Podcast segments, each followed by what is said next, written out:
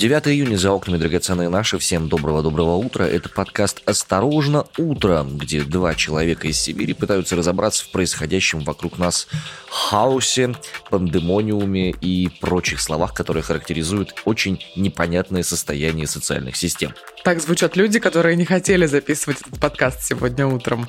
Ну, на самом деле, по сравнению с вчерашними или позавчерашними новостями, есть поводы сегодня о хорошем поговорить. На связи Арина Тарасова из Красноярска.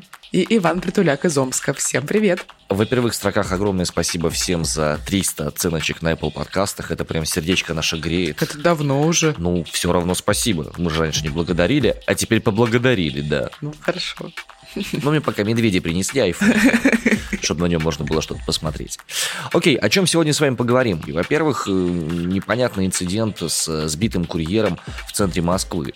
Затем землетрясение в Байкале. Ну, то есть внутри, в теле озера Байкал, да?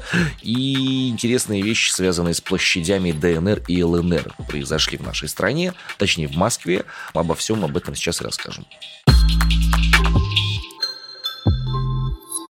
Начнем с одной из самых громких новостей вчерашнего вечера. Машина с лидером «Справедливой России за правду» Сергеем Мироновым сбила курьера в центре Москвы. Автомобиль Genesis с мигалкой и номерами, которые указывают на то, что он из Госдумы, сбил курьера на велосипеде на улице Сретенка в центре Москвы. Об этом информация появилась 8 июня в телеграм-канале «Осторожно, новости». Очевидцы увидели, что в момент аварии в салоне находился лидер партии «Справедливая Россия за правду» Сергей Миронов. Затем он вышел из машины и покинул место происшествия пешком. Свидетели ДТП еще отметили, что водитель этого автомобиля скрутил номера и убрал мигалку.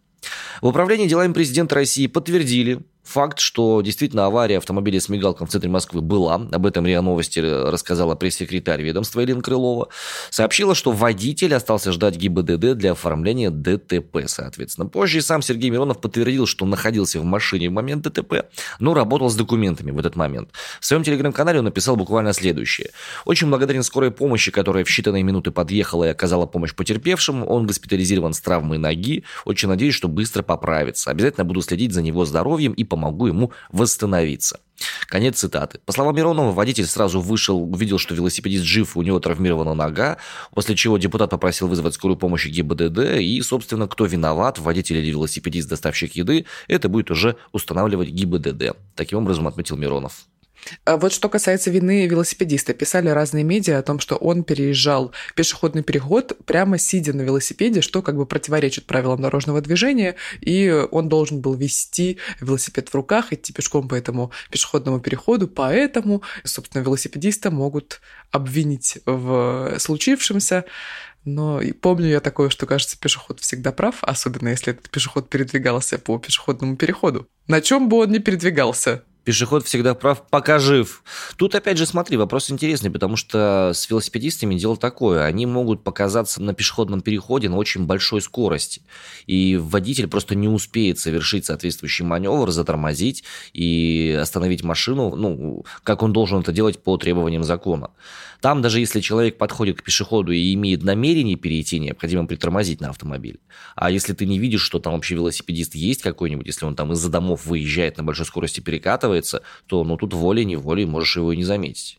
Ну, посмотрим, будет ли процесс. Хотя, по большому счету, главное, что человек жив остался. Это да, это самое главное. Да, действительно, Иван не обманул. Прямо в акватории озера Байкал произошло накануне землетрясение. Произошло оно по местному времени в половину девятого вечера, так что все иркутские вечерние новости выходили немножко позже, либо с экстренными выпусками, как выяснилось. Эпицентр землетрясения находился в 17 километрах от Большого Глаусного в акватории озера Байкал. Магнитуда составила 5,3, а сила толчков в эпицентре целых 8 баллов. И, как сообщали в соцсетях жителей Иркутска сначала был гул, а потом сильный толчок. В домах качались люстры, падали полки, посуда, домашние животные были очень напуганы. А вот что говорят эксперты по этому поводу. Землетрясение стандартное, глубина у него тоже достаточно такая рядовая, короткое, быстрое землетрясение. Оно произошло в южной котловине, расстояние до Иркутска около 110 километров. Здесь всегда происходят такие землетрясения, подтверждают эксперты. Вот. Ну и, собственно, после непосредственно самого сейсмособытия, как его называют, в течение ночи происходила так называемая авторшоковая активность. Ух, елки. Да, то есть еще там что-то вибрировало в течение некоторых часов после. Я вот боюсь, а не, не сольется вода с Байкала куда-нибудь, там нет? На блюдечко Иркутска, возможно. Ну, мало ли. Ты же знаешь, как в ванне, когда трещина появилась, и через нее вода так медленно так тык-тык-тык-тык-тык утекает куда-нибудь вниз туда, в магму земную. Вань, ну ты себя слышишь. Ну, вообще, да, прямо скажем, с точки зрения геомантии и всяких этих геолитических Геомагии. процессов, я, я так себе, да, прямо скажем. Я больше по эфирным вопросикам.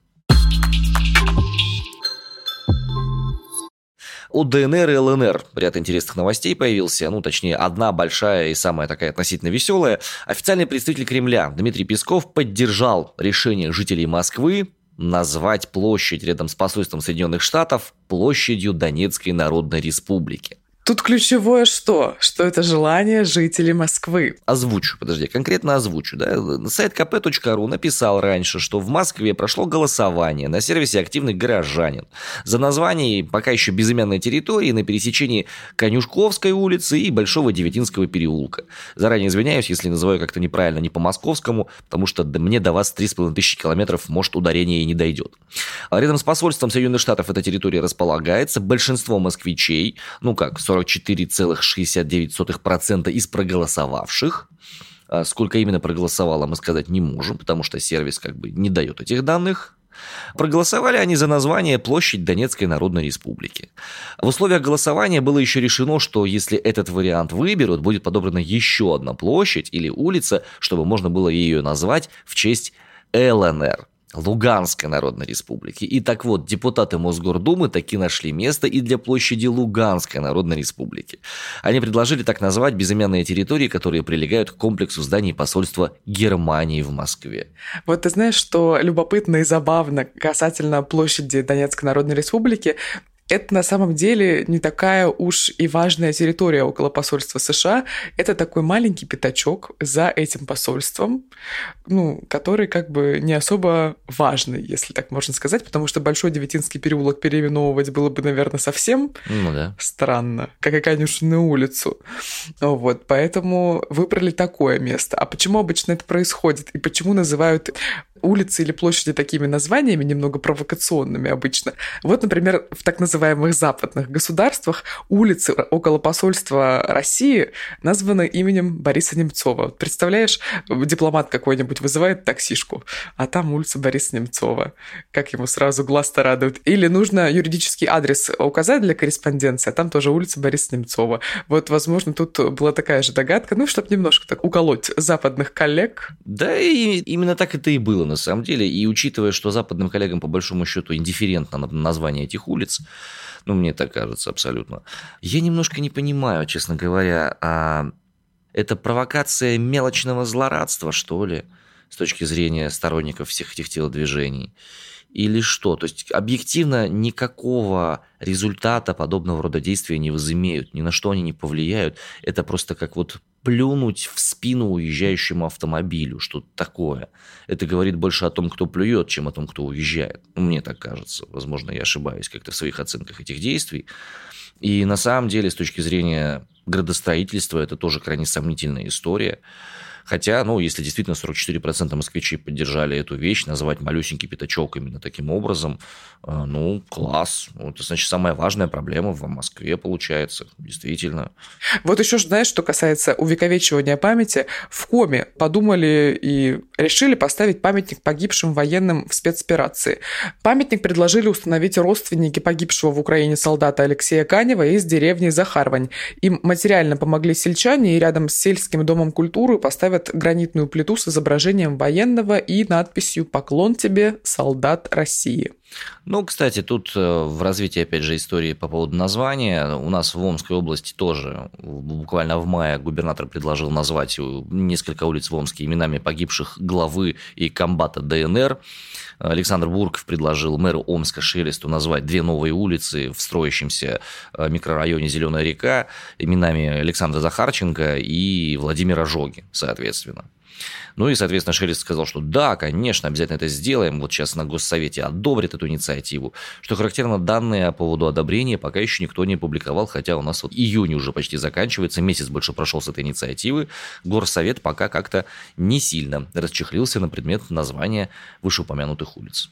А ты знаешь любопытную деталь касательно города Нижний Тагил? Угу. Какое название за ним второе закрепилось? Путинград. Путинград. Серьезно? Это откуда? Да, уже много лет. Это разговорная история или как вот в Желе Новост с Бутсквайза официально заменили? Нет-нет-нет, это еще с 17 года об этом пишут, и это, да, разумеется, такая разговорная история, нигде это юридически документально не прописано, но вот Путинград. Ну ладно. Если что, имей в виду чтобы не опозориться в Нижнем Тагиле. Да я как-то не планировал особенно туда. Но буду иметь в виду.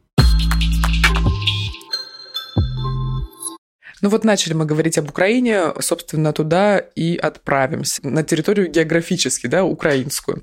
Мэр Мелитополя Галина Данильченко заявила о подготовке к референдуму. Агентство РИА Новости опубликовало ролик, в котором Галина Данильченко рассказывает о визите в Мелитополь замглавы администрации президента России Сергея Кириенко. И тут она, значит, сказала любопытную штучку. Мы знаем, что наше будущее едино с Россией. Российская Федерация здесь теперь навсегда. И мы теперь начинаем готовиться к референдуму.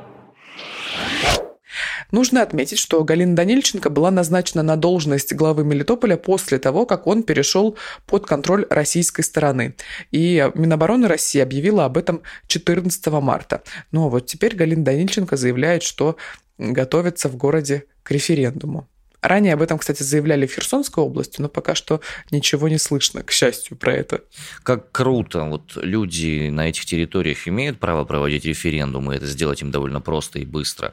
А на территории Российской Федерации так подобное право очень и очень сложно реализуемо без инициативы сверху. А где у нас кто хотел референдум провести? Ну-ка, сдавай этих людей. Фишка в чем? Референдум же это же по большому счету просто вариант народного голосования. Нет, это я знаю, что это не обязательно значит, что территория хочет стать суверенной там, или кому-то присоединиться, конечно. И на протяжении последних 10-12 лет постепенно право на референдум очень сильно э, обгрызалось в Российской Федерации. Сначала убрали вопросы, которые можно поднимать на уровне регионального референдума, их убрали в федеральное ведение, потом в федеральном ведении тоже сократилось количество вопросов, которые можно инициировать на местах. И в общем и целом э, возможность обыкновенному гражданину или там группе группе лиц, находящихся на территории одной области, инициировать референдум, она крайне крайне мала, практически близка к невозможной. Потому что для того, чтобы соблюсти все юридические тонкости и препоны, необходимо потратить огромное количество денег, огромное количество времени. Чего, конечно же, ну, не существует у обыкновенного человека, который хочет референдум инициировать.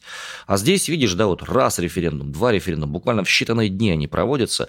Тут надо подумать. Либо, может, такую систему управления, которая там сейчас ввести на всей территории Российской Федерации, ну, чтобы на всякий случай, чтобы как бы прям Система ставленников? Так мне кажется, у нас она и так. Ну да, но как бы, ну, не знаю, сейчас деньги будут какие-то валивать туда, вот это вот все. Как будто бы хочется, чтобы, ну, тут что-то тоже, России что-то перепало вот здесь, да. Ну, Ванечка, много чего хочется. Конечно, всем хочется денег, но видишь... Да я понимаю, губа у меня большая, надо закатать ее обратно, но тем не менее. Ну вот у тебя что в Омске не так? Все хорошо, видишь, сибирский город давно стоит на границе с Казахстаном, все в порядке. Красноярск тоже вон какой большой, красивый. Куда нам еще денег? Сиди, давай, куда? Да, да, да, да, да, да, Арин, ты прав. Вот устами вот младенца практически. Я с огромным удовольствием поддержу все эти телодвижения в Мелитополе, в том случае, если там будут международные наблюдатели. Зачем они не нужны? Почему? Объясняю. Потому что в Херсонской области, когда уже представитель власти выступал, он сказал, что Крым не признали. Для чего нам тогда международные наблюдатели? Мы сами все решим. Нам не нужен здесь никто э, посторонний. Ну и Херсон не признают. Ну это понятно. Уже нам с тобой. Причем, может быть, даже и Китай не признает этот самый Херсон. Ну посмотрим, какой сюрприз нам готовит э, страна коммунистическая. Э, вот как это все будет у них обсуждаться в верхах и с Владимиром Путиным. Поглядим. Ну да, есть такой риск, конечно, что они откажутся как-либо участвовать во всем этом.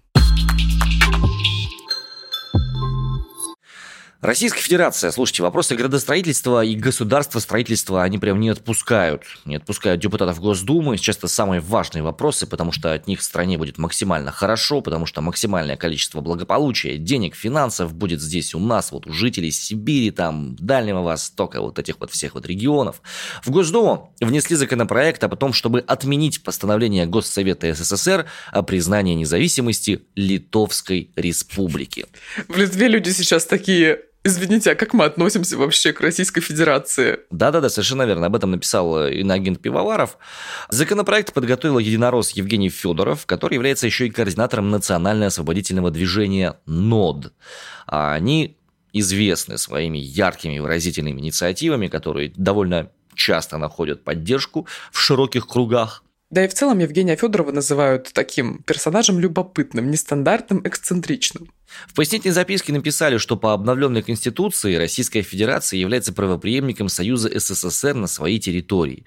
И Федоров считает, что ни один госорган СССР не был правомочен принимать решения ни о выходе республик из состава СССР, ни о прекращении существования СССР как единого государства. Да и в целом парад этот суверенитетов ваш. Вот его кто придумал? Отменить людишечки вот эти вот, которые захотели, да, да пошли они к черту. Не было, государством не сказано, разрешено не было, да и идите все.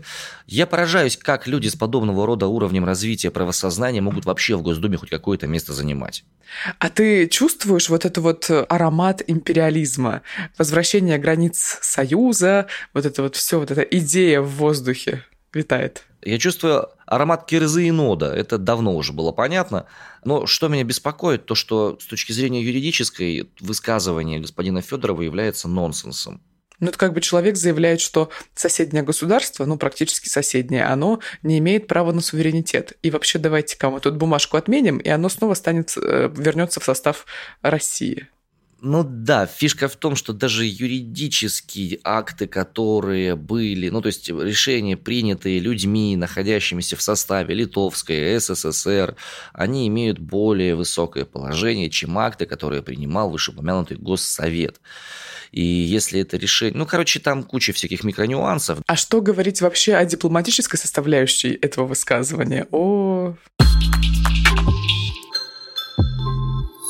Если мы, значит, парад суверенитетов, возможно, собираемся отменить, то парад законопроектов продолжается. В Госдуму внесли новый законопроект о пропаганде нетрадиционных сексуальных отношений. Все никак не отпускают. Да? Ах уж эти злобные, нетрадиционные сексуальные отношения проникают во все сферы нашей жизни. Ага. Да, новый законопроект предлагает наказывать за любую пропаганду ЛГБТ, а не только за пропаганду среди несовершеннолетних, как это у нас сейчас законом решено и подтверждено. За такую пропаганду предлагают штрафовать граждан до полумиллиона рублей, а юрлиц до 10 миллионов рублей. Спикер Госдумы Вячеслав Володин отправил этот законопроект в профильный комитет для подготовки к рассмотрению. Ну, я полагаю, что законопроект будет вскоре рассмотрен, возможно, оперативно сразу в трех чтениях и, скорее всего, принят. Сейчас у нас действует такое законодательство, что пропаганда среди несовершеннолетних запрещена, тоже там штрафы и все прочее. Ой, ну, я на самом деле поизучала эту тему, и любопытно то, что в 90-х годах у ЛГБТ-сообщества в России было прав как будто бы гораздо больше. Значительно потому что больше, конечно. интересный факт, в 96-м году в городе Томск, а это как бы, ну, не сердце Сибири, но очень такая глубинка, да, российская, прошел российско-американский кинофестиваль «Розовый фламинго», собственно, на котором показывали кино о э, людях из ЛГБТ-сообщества.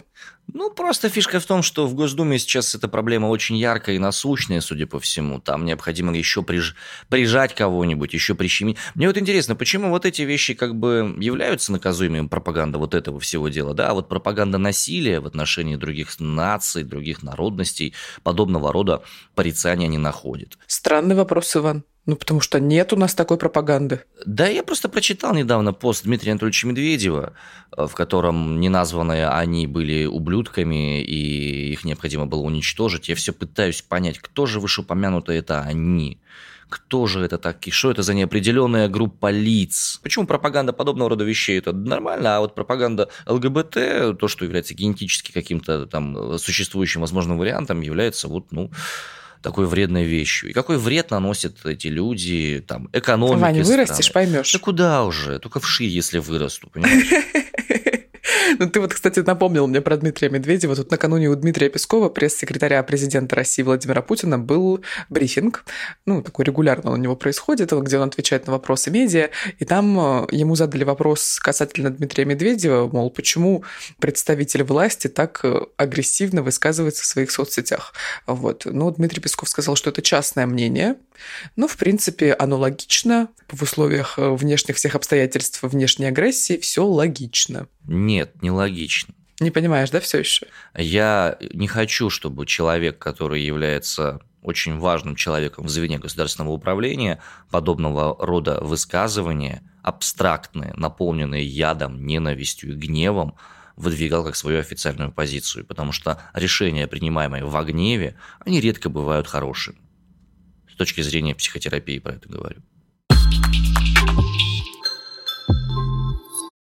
Господа, ну есть и хорошие новости. Есть новости, которые прямо наполняют наше сердце с Ариной радостью за коллег, которые работают на Первом канале. А вдруг кто-то из вас работает на Первом канале? Мы очень рады. Точно, за вас мы тоже очень рады. Тут, оказывается, подняли зарплату с мая на 20%. Об этом в Фаридейле, э, телеграм-каналу, рассказали два собеседника на первом. Кому идет речь вот это вот? Значит, речь идет о работниках дирекции информационных программ и э, тем, кто отвечает за благотворительные акции, которые организовывает вышеупомянутый телеканал. По официальной информации, в этом подразделении работает около тысячи человек, два десятка курпунктов в России и полтора десятка за рубежом.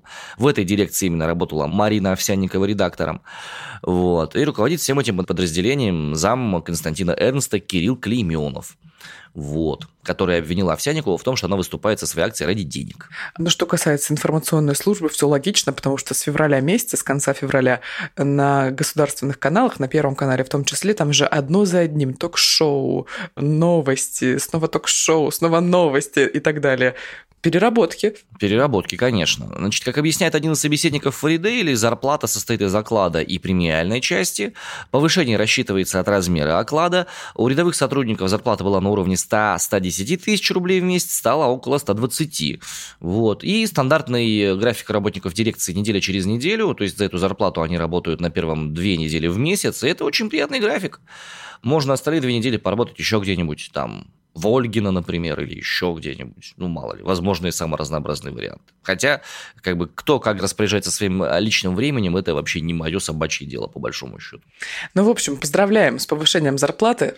Теперь можно ее где-нибудь потратить, но, вероятнее всего, где-то внутри России. Пара-бара-пам. Пу! Это подкаст «Осторожно, утро». Мы каждый будний день рассказываем вам о том, что произошло накануне. Вечером, за ночь, пока вы не проверяли мессенджеры, ленты новостей и все прочее, мы, это Иван Притуляк из Омска. Арина Тарасова из Красноярска.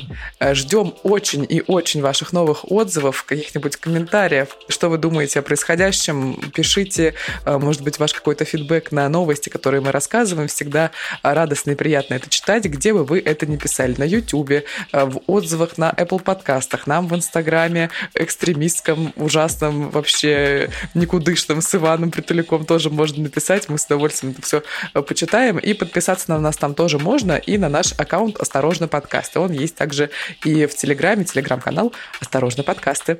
На этом у нас на сегодня все. Всем пока, хорошего дня. Рок-н-ролл, драгоценные мои, рок-н-ролл.